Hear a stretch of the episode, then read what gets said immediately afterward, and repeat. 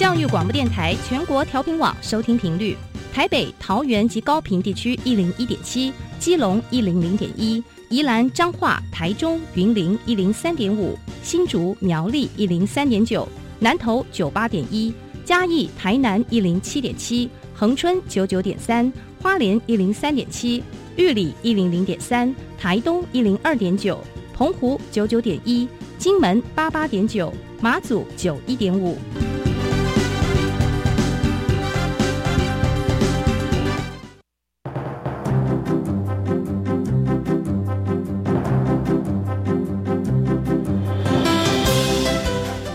的教育要怎么做，才能使孩子面对未来的社会呢？当我们期待孩子改变的同时，也期待教师的教学方法跟着改变，家长的观念也一起改变，一起携手，协力同行。谢若楠老师带您探索自发互动共好的十二年国教新课程，听见台湾教育的改变。欢迎收听《国教协作向前行》。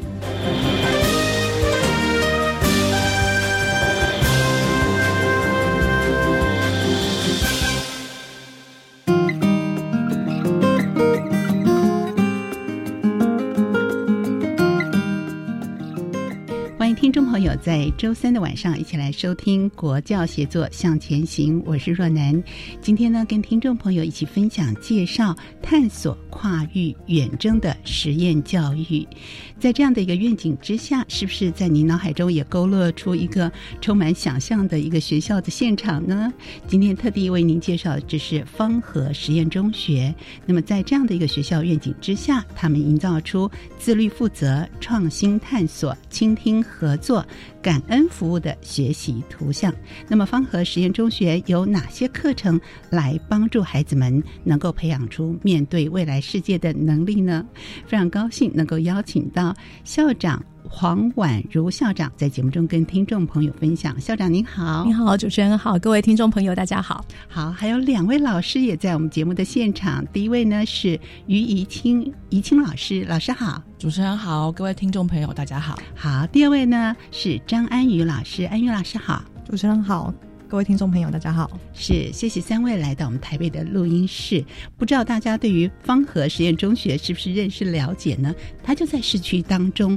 那到底学校是什么样的一个形态呢？我们还是请校长介绍给听众朋友。好，那方和实验中学其实是呃过去好方和国中好所转型而来的。那我们学校从一百零五学年度开始准备转型，那在一百零七学年度的时候，很顺利的从方和国中变成方和实验国中。嗯，那因为考量到整个实验教育的发展。希望我们的孩子有一个往上可以延续的这样的一个一个情境，好，所以呃，教局啊就鼓励我们哈继续承办高中部，好，这对我们来说是个非常大的一个挑战，因为对方和的老师来说，呃，办高中这件事情。原本都不在我们的规划跟我们的呃理想当中，好，可是呃接到了这样的一个任务，好，我们就在一百零九学年度用一整年的时间好来进行规划。那呃，所以我们在一百一十学年度迎接我们第一届的呃高中部的孩子，那也就是让第一届实验国中的孩子有一个可以直升好来就就学的这样的一个一个路径。那在呃整个。呃，我们学校不管是从国中转实验国中，或者从实验国中再呃转型为实验完全中学，好，其实我们都有一个蛮充分的一个准备时间，我们都在正式上路前有一年的筹备时期。嗯，那整个在呃转型实验教育之前，学校的老师也透过了至少。一长长长达一年以上的整个共识的形成，还有我们整个实验教育计划的一个撰写，那甚至我们有很多课程的前前行，所以呃，方和的实验教育呃，也也许在外界看来发展的十分的快速，可是我们其实每一步我们都走得非常的一个踏实，而且在每一个阶段的转型，我们都有呃至少一年的整个课程的一个先行。那今天最主要要跟大家介绍的是我们的高中部，那其实我们的高中也奠基于我们整个呃从国中部，我们以探索。是学习好这样的一个 model 好，那呃，他强调的就是一个学习远征的概念好，怎么样是跨领域、跨科目的学习？那强调的是那个自我好，自我挑战跟超越好。然后呃，所以等一下我们的老师也会透过一些课程的分享，来跟大家谈谈我们怎么样的呃，让我们的课程设计是更能够跟整个社会的需要，好跟呃。从个人跟个人的关系，个人跟环境的关系，个人跟社会的关系，我们建构了学科学习，建构了自我学习跟社会学习这三大三大面向。那怎么样透过我们在呃那个教学法的改变，把探索式学习这样的一个一个精神，好，探索式学习其实它非常强调的就是实呃亲身的实体验。好，呃，实作还有非常强调的就是那个后设反思，所以孩子在这个过程当中，其实他学到的是一个完整的一个学习的方法。一个一个方法论啊，以他们学会掌握各种的工具。更重要的是，他们强调自己本身的参与，因为在这样的探索式学习的环境当中，不管是老师或者是学生，他都是很重要的课程关系人。那我们整个课程发展的一个方式，就是我们以我们的课程愿景作为我们的核心。比如说，我们是以探索、跨域、远征，好这几个这几个呃愿景，好是我们一直放在我们所有好课程发展的一个呃一个呃最核心的一个位置。所有的课程，所有的活动，甚至评量，它都是呃从这个核心当中往外去扩展的。它发展出来，它相对应的教学法，它的课程设计，它的评量、评鉴，然后最后它整个行诸而成的是整个学校整体的文化。所以我觉得实验学校它改变的不是只有课程这个样貌，它改变的是整个学校运作的模式。我们在里面所有参与人的思维。我甚至它影改变的是整个学校整体的一个文化，它它它非常强调的是一个嗯一个开放流动的，而且是不断的好因因着这这里面参与其中人的，我我觉得是个共构的历程，好，就是它它是一个呃。共同哈，在经验上来建构好，不断的一个重整建构的这样的一个历程。哈，所以我们非常强调就是学习是要跟真实的生活情境连接，所以我们的课程当中绝对呃是大大的降低了所谓的讲述式，所以老师们呃尝试的好把它以探索式学习的概念加入了很多很多的体验学习好这样的一个元元素，那带着孩子透过操作好，透过反复的一个验证好去建构他们自己的一个知识体系，嗯我觉得是呃。回到孩子为呃，应该是师生互为主体。好，在这个过程当中，是彼此一起一起在学习，一起在重新建构我们呃要探探索的这个知识。那我们学校的整个那个学生图像，哈，课程的课程的愿景，探索跨域远征。那学生的图像是从城市探索家到城市行动家，因为方可是一个都会形态。都会区形态的一个实验教育学校，有别于呃很多实验学校都是在偏乡或者是在原住民啊地区原乡。那我们想要去凸显的就是孩子们要要很深刻的去反思到我啊我我我居住在这个城市，那我要更敏觉啊去觉察到这个都市的一个需要，还有我未来能够为这个社会带来什么样的影响力哦，这就是我们不断的在希望我们的孩子要往外去探究这个知识，去去后设去反思自己能够为这个环境带来什么。我觉得这是呃，我们希望我们的教育可以带给孩子的一个他自己的人生愿景吧。好，所以从城市探索加到城市行动家，我们构筑了我们四大块的呃学生图像。刚刚主持人一开始的时候有提到，那我们在这个四个学生图像，这学生图像的建构过程也是由下而上发起的。我们当年一百零六学年度，我们问了全校的孩子对自己未来的。期待跟想象，他们希望三年后成为一个什么样的人？然后他们抛出了五百多个那个项目，然后我们去绘制，因为它它可以，它很多是高度重叠的，然后我们就把它整理出来之后，然后同同时我们也把那个七个习惯。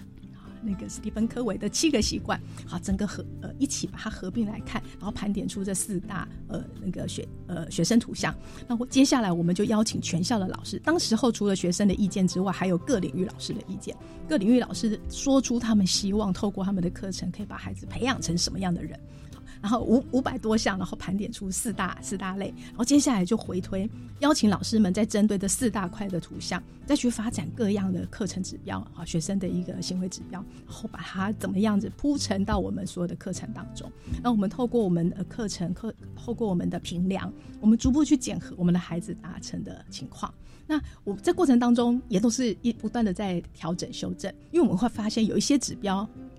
似乎不是那么容易嗯可以去评量，那我们就会逐步的去做调整。所以光是那个指标，其实我们也经过呃至少两三次好三次以上的这个修正，到现在我们还在思考这些指标有没有办法继续把国高中的那个区隔性再拉开来，然后让高中部的孩子真的是从探索好这样启启动，然后他真的是具有行。呃，改变这个社会的那个行动力，因为我们希望他们未来可以成为一个城市行动家。所以在我们高中部的课程里面，其实有做了更多的解构跟重新建构的历程。等一下要请这两位老师来分享，因为我觉得我们高中部的课程哦，真的又又又比我们的国中更具实验性，因为他们打破了更多科目之间的那个分界，他们做了更多的跨域，好啊。呃，我而且他们呃，因因为孩子成熟度多了，哈，成熟度高了，所以他们尝试给了更高挑战性的一个学习任务，然后或许我们的孩子多看一点，好，多想一点，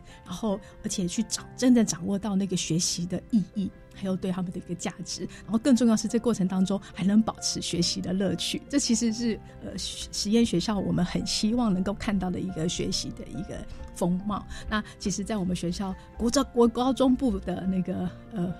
那个氛围当中，我我其实都可以感受到这样子的一个一个情境。那我们也得到很多家长们给的一个回馈，我们真的看到孩子在这边的学习是快乐的，那个快乐并不是没有压力。反倒相反的，其实他们的作业很多，他们要接受很大的挑战。嗯等一下，呃，老师会分享我们的学习庆典看到了什么，那是个很不容易的挑战。那因为探索式学习，它很强调学习是要公开的，它是强调那个实际应应用的这样的一个一个跟真实情境的连接。所以我们要求我们的孩子，他们所有的发表都能够呃透过公开的审视。好，然后来得到一个呃应有的一个一个评价，而不是自己关起来，然后写写一写，然后呃老师给个分数，是真的都要能够对我对外的，话，不管几年级都是。嗯，好，那我我先简单的介绍到这个地方，好，那等一下呃再请我们老师们来补充，谢谢。是我们听到校长这样一个分享，完全可以感受到他基于对于人的需求做出发点啊，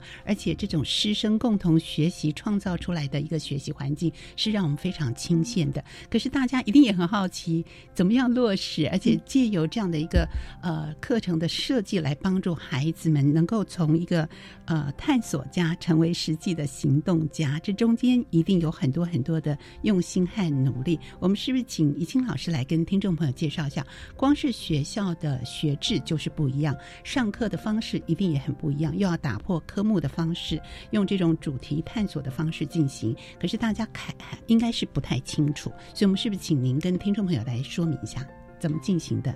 呃，我先跟各位听众朋友分享一下，就是我们学校上课的模式，好，可能跟以往既定大家在学校里面学习的状态是不太一样的。嗯、那我们学校是因为要培养学生未来面对真实的一个呃情境，然后解决真实问题的能力，嗯、所以让学生在学习的过程当中，就是会面临到一些真实的情境。那我们会以真实的情境为出发点，比如说像自然科的话，我们以地震来举例，让学生哎地震的过程当中，哎地震波波动，那波动是什么样的形态？它会有产生什么样的震动模式？然后到后来我们怎么样利用利用地震波，可能去对我们的环境做更深一步的探索，这样子。所以我们的课程大部分是呃情境的呃，就是它进行的方式应该是以真实的情境当做是引导。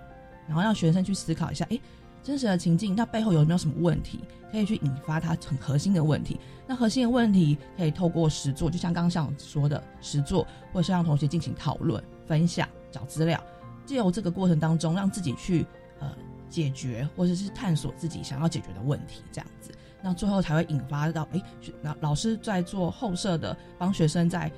进一步收列。归纳之后，可以让学生学习到他真正应该要学会的一些知识或者是能力，这样子。嗯，那呃，举个例子来说好了，像我们有一个课程是呃抗震杯，那抗震杯这个呃这个课程其实是涵盖了呃很多个领域的一个横向连接的课程，好像它是有呃自然科，它就是我们会教，比如说呃建筑物的立图结构应该要怎么样去绘制。那社会科的话会教，因为我们抗震杯进行到第二年的时候，我们的主题有融入了自然跟社会两个主题在一起，这样子。那社会科的领域进来的话，是告诉学生说，那我们如果针对日式时期的古迹建筑物要进行古迹修复，还有抗抗震补强，应该要怎么进行？那为了让学生找到意义感的话，那社会科领域就很重要。他这时候就会告诉，呃，就是让学生去找一下这老房子的故事，然后为什么它值得被保留下来，让学生知道说，哦，我现在做这件事情是它真实存在，而且是真的值得被重视的，因为每个房子背后都有一些故事。那让他做这件事情，做这件。呃呃，有一像因为像专题式的一个一个进行的教学的时候，他还比较有呃真实的感觉这样子。那除了这两个领域之外，它其实在我们在科技领域，那也有一些机具的辅助，然后呃跟设计。所以其实学生在不同的领域课，我们是横向的，同时间同个时段都是以呃古籍修复这个为主题去进行这个课程。这样，那最后面会有一个展示，会有一个呃。展示告诉大家它的设计理念可能是什么，这样，所以有点像科展的形式，只不过我们的主题就是古籍修复师。那学生们他们会展出的是他们在课堂上的学习，还有他们去用假期去外面参访，参访得到了一些呃跟当当地的人互动，然后进行参访，还有观察那个古迹之后，他要怎么样去对这个古迹的修复做一些规划，然后把它展示出来，这样子。那过程当中他有呃需要展示能力有非常非常多样。对他除了对于自然科的地图的认识了解，就是因为就觉得说，哎，画地图好像感觉对我们来讲是很遥远的东西，我可能以后也不会用到。可是他就用用带这么真实的，就是去评估一个是呃建筑物，它哪边受力的强度可能需要补强，用用这样子，那力图就会让他觉得说，啊，原来是跟我现实生活中的确是有些连接的这样子。对，那。呃，所以除了在自然科，然后跟社会科之外，其实他有一些能力是，我我们平常在学生就是在课堂上有点难观察到的，例如表达这个这个项目。我印象很深刻，有个学生就是，因为我们的呃在呃观察他们的发表的时候是轮，就是分到各组去，一组一组慢慢。所以他们是分组的，分组的进行的，因为像是展览的模式这样。那可是我们一次评的话，是一大群老师过去，大概有十位，因为我们有不同的向度要评量，有自然，有社会，有呃有呃有美术，就是艺术领域，可能他要凭借他的建筑物外观的美感或是什么，就很多老师一口气过去。然后这个，因为所以当我们要去评的时候，应该各组都会派出他们很精英的人，就是比较会讲话的人才出来。但那个组让我印象很深刻，原因是因为这个小女生她就是，呃。一开始有点紧张，可以看得出来，因为嘴巴有点颤抖，就很紧张的样子。然后，呃，我看他也讲的很蛮不错，就是很讲的很清晰这样子啊。那他讲完讲到一半的时候，大概讲一半的时候有点哽咽，然后我想说到底发生什么事情？为什么会那么哽咽？然后完了之后就大哭，讲完之后就大哭起来。为什么？我想说他为什么要大哭？原因是因为他实在太紧张了。然后原本要负责讲解的人并不是他。哦，临时上场的，对，所以我们就觉得说，这个学生他他大可以说，哦，现在不是我的时间哦，所以不用请请原本要负责的同学回来讲，但他就是愿意承担起那个责任，然后拿出勇气，把他知道的东西，就是好好完完整整的讲一遍。所以在呃那场那次让我印象真的非常的深刻，就是可以让我们的课程多元化的上课方式，还有多元化的评量方式，的确是可以让学生面对他。不擅长的事情，然后做个挑战，这样子，而且勇于承担这件事情，这个是非常不容易做到的哈。所以他对自己有些期待，但又面对这么多的老师，心中难免有压力。后来有没有给他一些鼓励啊？有，我们在就是事后我们反思的时候，我们就在就是全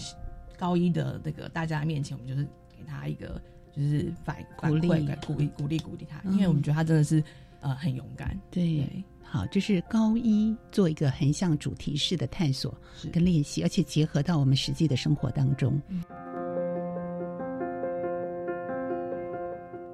听起来好多的呃领域是跨领域的学习，所以老师们必须要做很多的一个交流或课程设计吗？对，哎，对，如果是嗯 没有错，就是就是很呃我们在课程的每一个学期的之前，嗯，会做一个就是。共备的活动这样子，那诶，这个课程活动就是说，呃，因为我们其实横向连接有两个大部分，第一个部分是，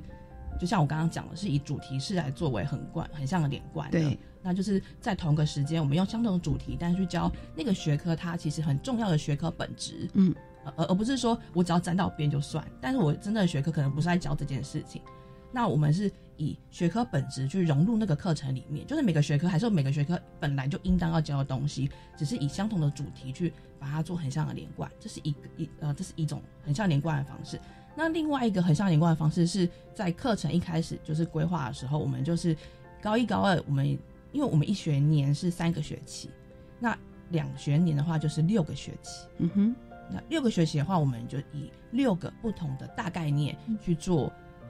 课程的横向连接。那大概念它这个就是大概念这个意思，就是说它既然是叫大概念，那它就是在凌驾于各个学科的知识之上，这样。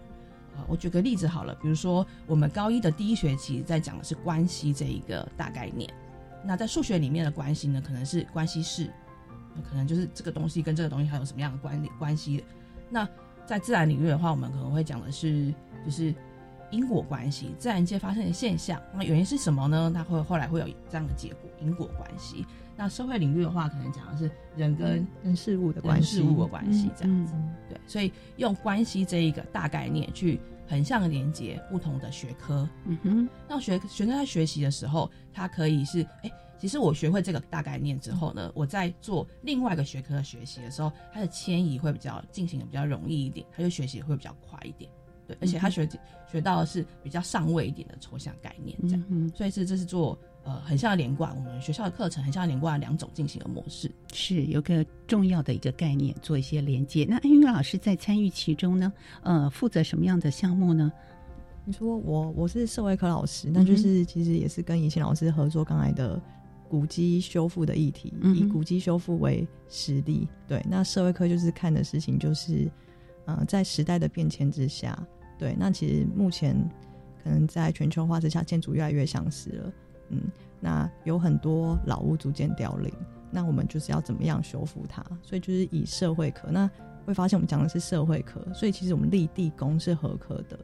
对。那其实这样合科其实就是蛮大的挑战，嗯，所以我们就要去思考说，嗯，要怎么样带领大家去，嗯，用社会科的概念去解决这个问题。对，那以古迹修复举例子好了，以古迹修复为例，就是，嗯，历史其实在讲的事情是在不同时代下。人的关系，所以可以看到这个老屋经过了这么多的变迁之下，它的意义价值在哪里？那公民其实就是行动嘛。我们为什么要留住它？那就透过自然科的结合进来，然后所以社会各找的是意义，那自然科在讲的事情是如何保存它的方法。好，所以用不同的角度、视野还有方式，把科目都融入其中啊，让孩子能够实际的运作。哎，最后会做一个整体的一个呈现嘛？啊除了刚才我们听到的时候用这种表述、口语表述的方式，还会做其他的一些行动的方案吗？嗯，我可以举个例子。好，对，好，对，就是像我们体育科，嗯嗯，大家对于体育科的印象可能是在训练就是技能、跑步、体能或者是一些裁判的规则，但我们这次我们的体育老师其实设计的是方河的越野路跑。因为其实大家可以看到，是目前城市有越来越多的路跑行动，可能跑河岸、跑山坡、跑海边，对。但是呢，我们这是老师就是以学生为主体，对。像让学生去想，如果今天要设计一个方盒的路跑活动，那它的意义在哪里？它要怎么设计？所以那老师就是先从观察开始，他先让学生去报名那个。城市的路跑就是一般外面社会上办的。那其实请他们说，除了跑之外，要观察，就是这个路跑会有什么去构筑。那他们就会发现，哦，有裁判，有宣传品，有呃那个就是要怎么跑，那个关卡怎么设计。对，所以他们就自己观察之后回来，自己分成不同的组，有裁判啊，有宣传啊，然后有背后的文宣什么。对，然后我们就由高二的学生自己去筹办一个路跑。给国中部跟高中部同学哦，他们变主办单位了。对，全校老师啊。因为一般来说，其他学校的运动会其实都是老师已经筹办完了，他们只要当下面的小职工，可能计分按按铃。对，但是我们就是真的是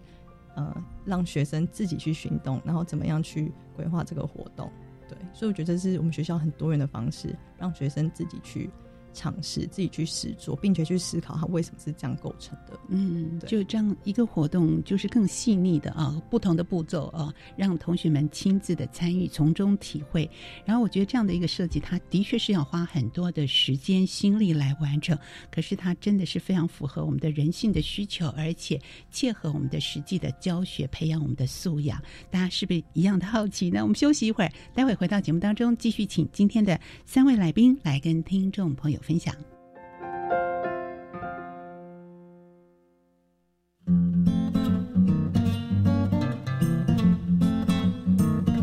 大家好，我是爱的加油站主持人秦梦群。孩子的教育影响社会的进步，为人父母者呢，必须要全力而为。其中的奥秘，欢迎收听每个星期六早上八点到九点钟播出的《爱的加油站》节目。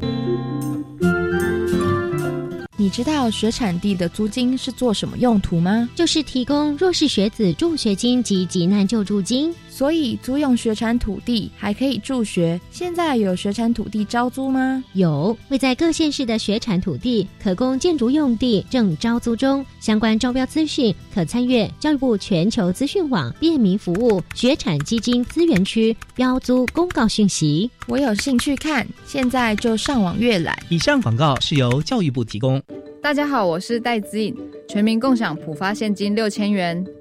只要符合资格，都领得到六千元。领取的时间很充裕，请不用担心。民众可以透过登记入账、ATM 领现、邮局领现等方式领取。特别提醒大家，以六千官网的资讯为准，或洽客服专线一九八八，不要轻信诈骗或谣言哦。全民共享普发现金，财政部关心您。大家好，我们是台湾弦乐团。我们都在教育广播电台。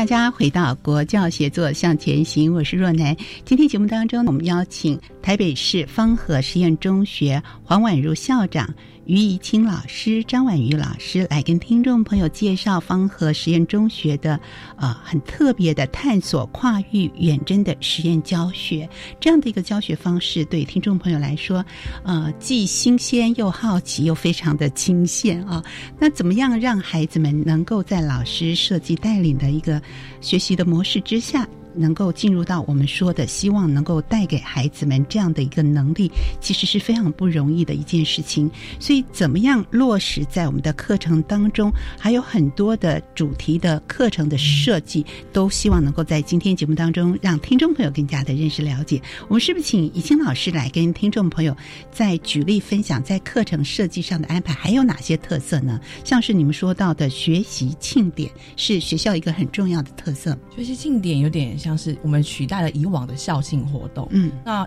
以往大家对校庆活动的那个想法，可能是说，呃，那我们就是去很多摆设很多摊位，然后买东西这样。那我们想说，但这个校庆对于学生意义到底是什么？应该是展现他学习成果的时候，这样。所以我们将这个校庆改为学习庆典，就是展现他一个学习成果的一个庆祝。呃，在学习庆典上面，学生呢会呃透过他这一整年来学习，把他这一整年的学习作为整理这样子。那高中部的同学呢，他们会把他们呃的学习成果整理成一些档案，放在他的 Google 写作平台上面。那除此之外呢，他现场还会搭配一些实际的演说，像是呃他就是录制可能也许三分钟影片，或者是说当场解说三分钟，然后用呃。简报的方式跟各位、跟同学或者是跟家长们分享他这一年的学习心得。那比较印象让我很深刻的是，我们以往中的心得都会觉得是很，他可能会觉得说，哦，我今年学习到很多，然后我在这里觉得很开心，学习到团队合作，就是有流于一些很流水账的事情。但我发现，其实学习庆典，学生们如果有好好的去反思他今今年来学习，其实那个印象是很让我很深刻的。那我印象中最深刻的一次，就是我听一个同学讲，那我有点有点要落泪了，因为我觉得很感动。因为那平常小孩就让我们觉得说，哎，他上课好像不太认真，就是他可能学习没有学习到。就是我就觉得说，学习这件事情对大家来讲好像，呃，不是那么的容易这样子。但是在学习庆典的展演上面，呃，我听到他的真的内在的心情跟呃悄悄话这样哈。他说，就是他其实从国中开始，因为他到高中部的小孩，但是他从国中开始就想说，他到底未来要做什么，要从事什么这样。然后他一直在找这个答案。那我们呃高中部课程有自主学习。然后可以去尝试他自己喜欢的东西，然后有生涯辅导，然后可以去陪伴他，可以去找寻一下未来的方向。但他觉得说，经过这一年的学习，他发现他好像没有那么执着，一定要找到那个答案。原因是因为他发现他自己有很有成长，嗯，他成为一个就是有自己想法的人，嗯，所以他对于说，哎，我一定要找到我以后想要做什么事这件事情上面就没有那么执着。那我听起来就非常感动，因为我觉得说，哎。对老师来讲的话，就不外乎希望学生可以有成长，然后发现自己是呃在哪个方面有他的天赋跟呃热情这样。对他正走在这个学习的道路上，他已经发现了。对就会觉得哎，这一年那么辛苦，那么就是 毫不抛家弃子，那么辛苦，那个都都是有有，就是有一些。那个回馈这样就很珍贵的，他能够启动这个孩子想要哎知道我想要学习的是什么，而不是说我一定要考进什么学校。我觉得这个主动的心和被启动的那个心才是最珍贵，也是最难的啊！对老师们来说。不过刚才我很好奇，你刚刚说的这个场景是在呃，因为我们通常对校庆的印象会是呃，可能大家是自由的走在某个地方，可是好像听起来它是一个正式的一个场合，对不对？是全校聚集，包含。呃，家长跟外宾都在的场合吗？让学生来发表。对，但因为呃嗯，因为前两年刚好是疫情，是对，所以有做了一些调整。嗯，那在我们呃大概两年前就是实体运作的时候，其实我们整个学习庆典是有几段流程的规划，然后会让来宾很清楚知道这个阶段我们要发表的是什么样的一个一个呃题目，比如说是几年级孩子他的他的那个呃。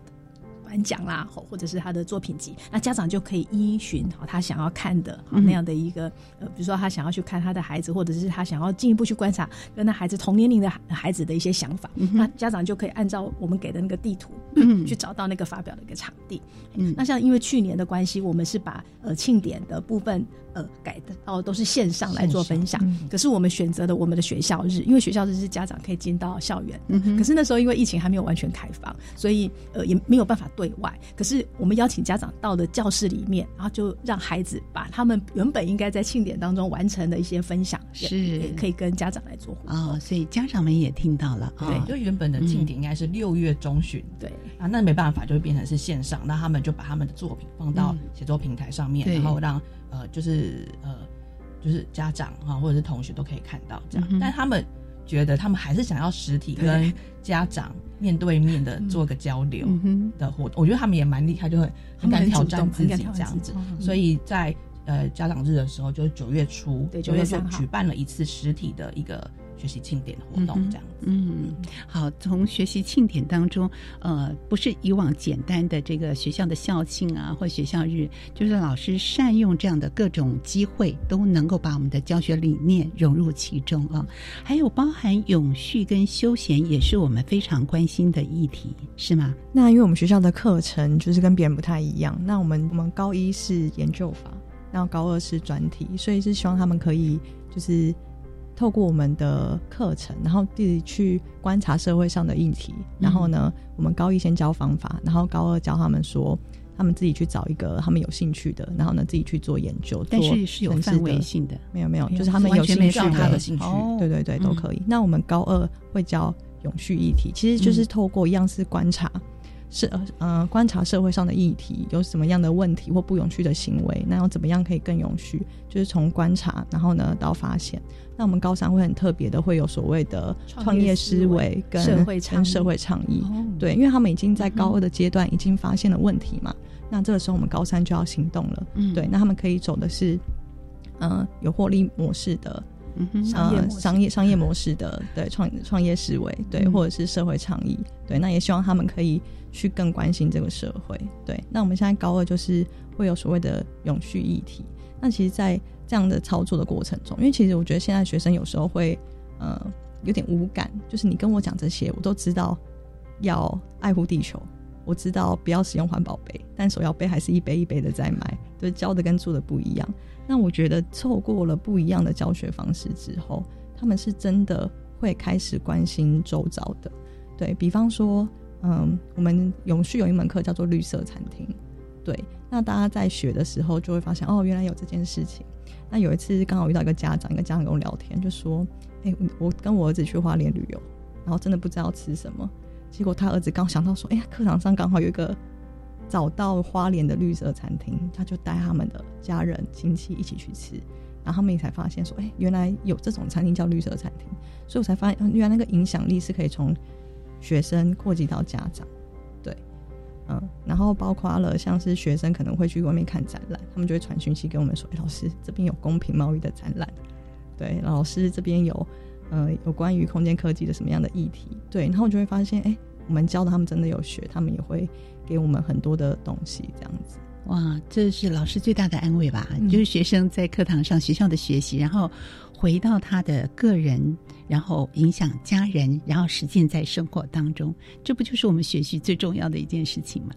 不过这样子的课程设计，从高一、高二、高三都有不同的顺序跟阶段啊，所以我们的视野跟角度，甚至后设思考的这个回馈。这个是很不容易的一件事情，我们在高中这个阶段就要完成。向老师也跟听众朋友分享一下，从一开始实施这样的一个教学的方式，到现在进行您的观察和您的呃了解，甚至看到学校的学生的回馈啊，甚至家长的回馈。嗯，好，其实我们每年都会透过问卷，好去收集呃家长端跟学校端的问卷。是，那学生对于自己，因为我们安排了这么多的一个课程，教了很多的一个方法，然后鼓励他们去探究外面的世界。其实就像刚刚两位老师分享的，嗯他们其实在生活当中，他们他们观察的视角就会更多元，而且他们会很清楚知道，呃，要用什么样的角度来做这样的一个一个观察分析，然后提出自己的一些想法。嗯，所以我觉得孩子们，我我观察到很多的孩子，其实，在这样的一个环境当中，因为他们被支持，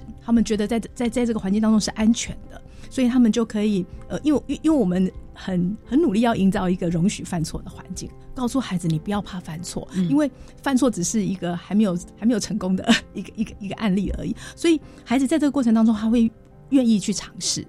那当然这个过程当中必须要很辛苦，就是靠这些老师不断的答应价也好，不断的鼓励。那这些老师其实他们是整个学校课程启动发展的一个最关键的人。啊，我我他们常常说，他们不是在正在共备，就是在共备的路上。在学校里面，你你可以在很多的情境、很多的场景、很多的地方看到老师们只要聚在一起，就是在讨论孩子的学习，就是在讨论课程能不能够发展的一一一个更更好。所以呃，家长端也会给我们一些回馈，像家长就会跟我分享哦，孩子在学校里面。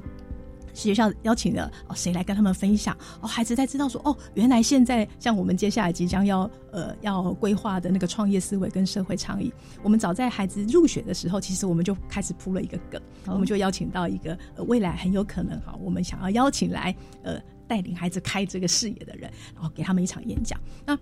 演学校办演讲的机会很多，可是我真的没有想到，孩子回去会跟家长讲，尤其是高中阶段的孩子，代表他们其实是有带的一些被激励或者是一些启发，所以家长再回头跟我讲，他就会告诉我说，其实他们很期待孩子未来能够在这个这个方向上，因为呃，毕竟我们孩子接下来要面对的时代，已经不是未来，我我不是我们过去，像现在最最新的议题就是那个 AI，嗯。哎孩子接下来学习工具又会多了这个东西，他怎么样善用？然后最重要的就是要回到那个善念。所有的孩子他学会了这么多工具，其实我我们都希望培养我们的孩子更良善，能够利他。他能够在成就自己的同时，他也能够知道怎么样去利益他人、利益这个环境。这是我们呃整个教育的一个核心，所以我们才会安排了这么多的工具方法，然后希望他们去打破那个科呃学科的一个分界。我们希望培养的是跨域人才。他他不不要太早就去设定自己啊是什么，所以就像刚刚学老师会发现，孩子们不急着去把自己定位，因为他们知道这这个未来这个世界需要的是各各种各种不同学科领域知识的一个运用跟融合。可是他们要必须要找到那个那个学习的动机，他找到自己为什么要学习，或者是发现自己已已经在学习的路上。我觉得这个发现是对孩子来说是更重要的，不用急着去为孩子定向，因为未来的世界需要更多的一个一个跨域，更多的。融合，所以呃，方和其实并没有把孩子分成社会组、自然组。好，呃，我们我们学校的校定必修其实是远高于一般学校的。那看起来会觉得很奇怪，为什么实验学校还规定了这么多必修？其实它赋予了我们对于孩子的一些期待。我们希望他们透过我们一些课程的一个铺陈，他真的能够从中。其实他在一定的框架当中，我们也赋予他们选择的。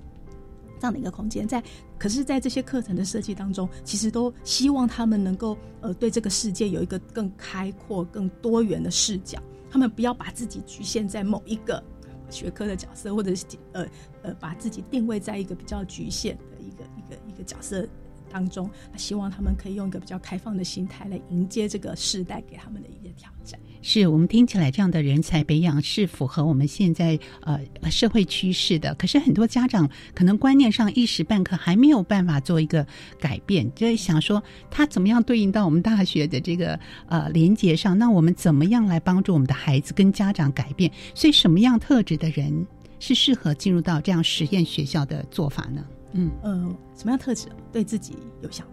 有想法的孩子，然后愿意尝试，嗯哼，愿意尝试。我觉得有有基本呃，对这个世界保有好奇心，嗯哼，对，他愿意尝试，他他他不会太快去设定，就是不。呃，去设定主就是主见这件事情，嗯嘿，他他，而且他必须愿意跟别人合作，嗯。嗯，他愿意去倾听，所以我们的学生图像为什么倾听合作很重要？对我我我们因为孩子每个人都不可能是同才，嗯，那每个人一定有他专精他兴趣的事业，可是他可以透过合作这个这个素养，他可以让他未来可以跟团队共共创一个更更好的这样的一一一个事业。对，这是我们对孩子的一个期待。可是他必须要是一个不是等待被喂养的孩子，因为很多孩子其实是习惯我我我我我我，你就告诉我我要做什么就好。我我们很不希望带到这样的孩子。嘿，我们希望这群孩子每一个孩子都保有好奇心，然后保保持那个那高度的学习动机，然后带着想要找答案，好，或者是就算带着自己的想法，可是他也愿意听听别人在想什么，然后在在我们营造的这样的一个呃场域当中去共创一个。大家共同的一个一个这个这个学习，嗯，包含我们的老师，包含我们所有的同学，在在学校里面共创的这样的一个一个文化的一个载体。那呃，我我我这是我们对孩子一个期待。如果他是被动的，哈，他是呃等着被喂养的，那我我会觉得他进来之后，他其实他相对是辛苦的，是，而且呃，其实他也就会让我们这个团队少了一部分的一个力量，因为就就就少了一点那个那个多元性。这是我对我们学校的一个期待。那我们接下来也即将会呃进入到第三届的招生，啊，因为这是探索式学习嘛，体验是最基本的一个核心。呃，学生和家长进一步来评估我的孩子适不适合。我们真的是希望可以找到适合呃也认同我们理念的人一起进来，来建构我们的实验教育的愿景。是，的确是，这是非常能够顾及到个人需求，而且，呃，顾念到学生的学习发展的一个很重要的探索跨域远征的实验教育。我们今天也非常感谢校长，还有两位老师在节目中举例跟听众朋友分享和介绍。谢谢三位，谢谢，谢谢，谢谢阮老师，谢谢。节目继续，我们邀请大家一起来收听由白天为我们直播的小单元《笑声飞扬》。你所不知道的校园新鲜事，都在笑声飞扬。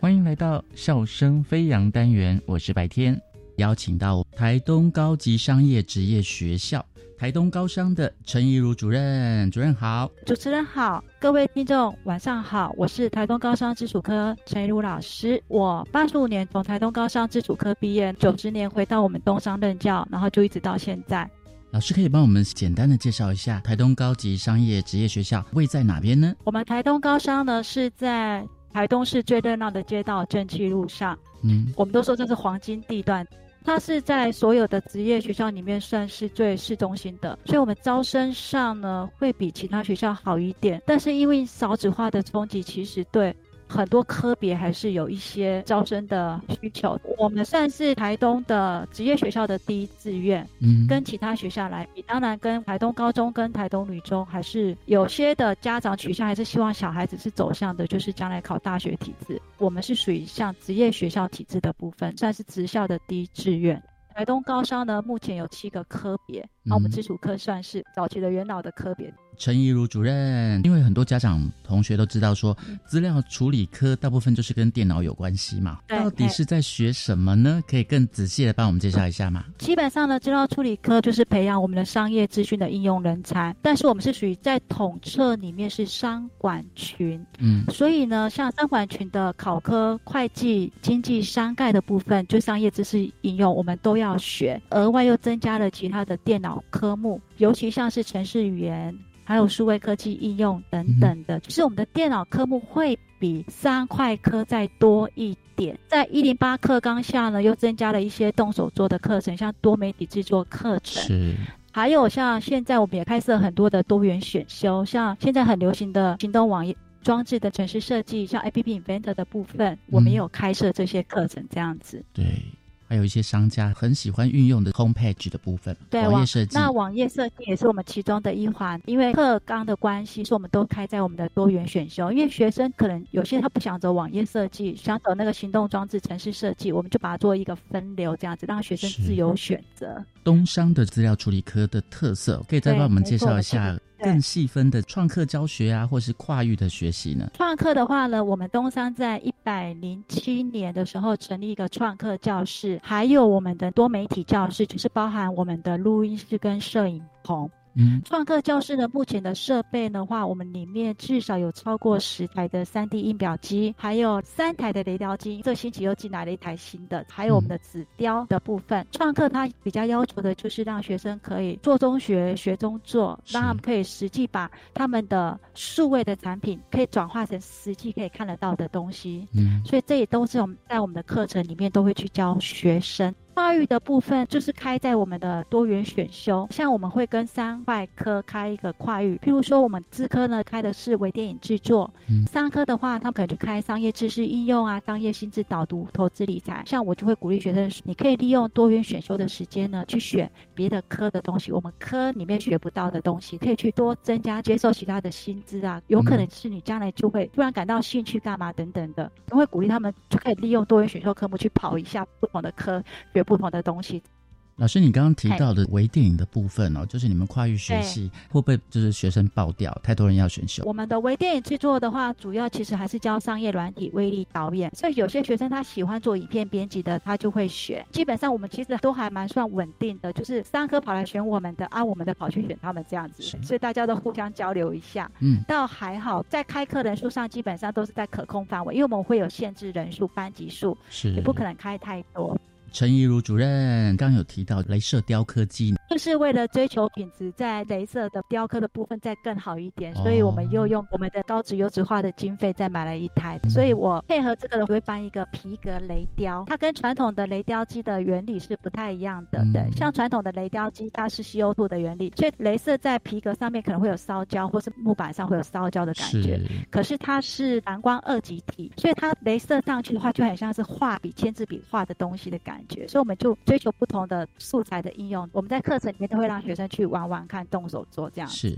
陈怡如主任，是雷雕设计比较多人选，还是三 D 列印的设计呢？基本上它不算是一个课程，像我们是在弹性课程有开一个叫做 Make 实作。哦那 Make 实作的话，基本上都会让他们去把雷雕、纸雕跟三 D 印表机都会让他们玩。嗯，不是只有玩一种，任课老师都会去设计，它算是一个单元型的，就是让这三种都会让他们实际的去玩。嗯我们资科的二年级的多媒体制作课程里面也会都把这些融入进去，因为像我们的多媒体制作课程有讲到所谓的三 D 建模、三 D 列印，他们可以实际的自己利用网络上的建模软体画出他们喜欢的东西，像钥匙圈啊，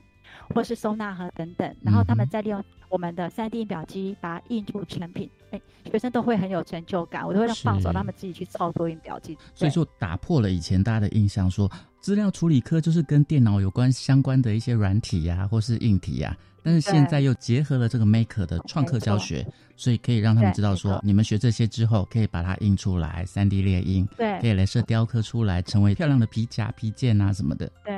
因为可以让他们将来的话，就是有更多的出路。我们会觉得，嗯因为不只是他将来可以走商管群的东西，他也可以走向多媒体设计，对，嗯让学生可以多学一点东西，这样子。我所以我都说，我们基础科算是背可攻、进可守的科系，就是我们可以横跨商管，也可以嗯横跨到多媒体的部分，这样子。是多学一点就是好事。没错，有那种面面俱到的感觉，就是你可以学设计，你也可以推销出去，然后你也可以把让你自己设计的成品能够实现出来。所以，我们基础科啊，跟其他的可能西部学校有些不太一样的地方。我们在一年上的时候啊，我们就有开一门课程叫电脑绘图的课程。嗯，电脑绘图课程它主要就是学现在业界在用的 Illustrator，、哦我们的那个向量绘图。我们基本上之前是打算是电脑老师自己上，嗯可是后来啊，到我接手基础课后，我发觉我们电脑老师再怎么上也不会有广设科上的好，因为软体操作的部分我们是 OK 的，可是像嗯美学那些东西，创意发想我们可能没有办法像广设科这么专业。嗯，所以因为我们七科里面的交流算是还不错的，是所以我就把这门课程呢就交由我们广设科的老师来负责任教，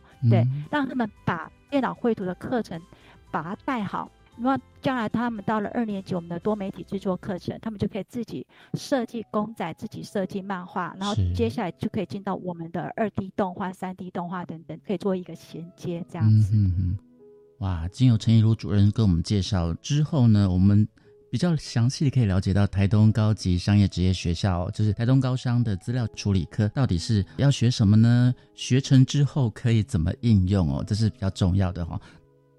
那老师，你最后还有什么想要总结学生或者家长来分享呢？我必须跟很多的家长，他们有一个就是比较错误的想法，他们会认为说基础科呢都是学电脑相关东西，那他们嗯。现在小朋友很多都是从国小就开始接触到电脑，他们认为到了高中就没有什么好学了，嗯。可是其实很多是错误的。当我们当我们他们进来教学后，他们我们其实发现到很多小朋友虽然从小接触电脑，可是他的基本的很多的认知是不不够的。嗯譬如像是我们在举例说，我们套装软体应用 Word 来说好了，嗯，他们可能只会利用 Word 这个排版软体去打打字、打打报告、插入图片。可是其实很多细部的东西他们是不了解的，嗯像他们的对齐啊、干嘛等等，他们是不知道的。是对，所以其实我们基础课是让他们把他们的软体的操作能力建构的更好。嗯，对，这样子，而不是说，哎，他们通过他们知道，哎，他们就是代表他们会。其实很多东西他们都是模糊的。再来，我们基础科的话，其实很强调证照的部分，这个嗯是我们一直还蛮自豪的。是近几年来，我们的证照的话，每个老师都是劳心劳力的在推动证照，尤其是到检定期，你可以发现到很多人都不知道，我们资科的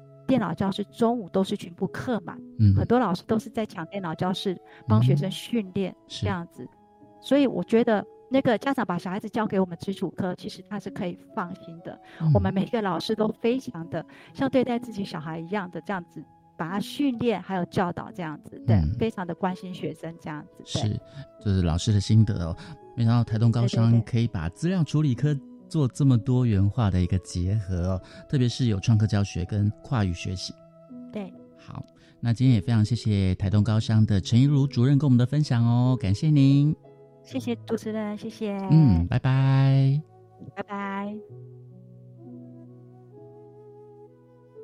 我是白天笑声飞扬，下次再会喽。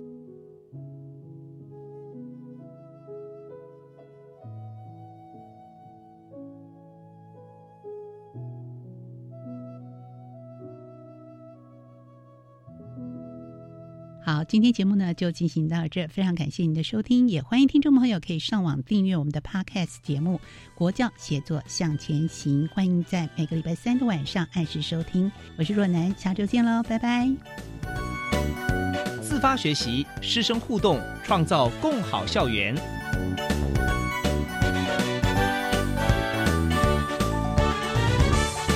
国教协作向前行节目由教育部提供。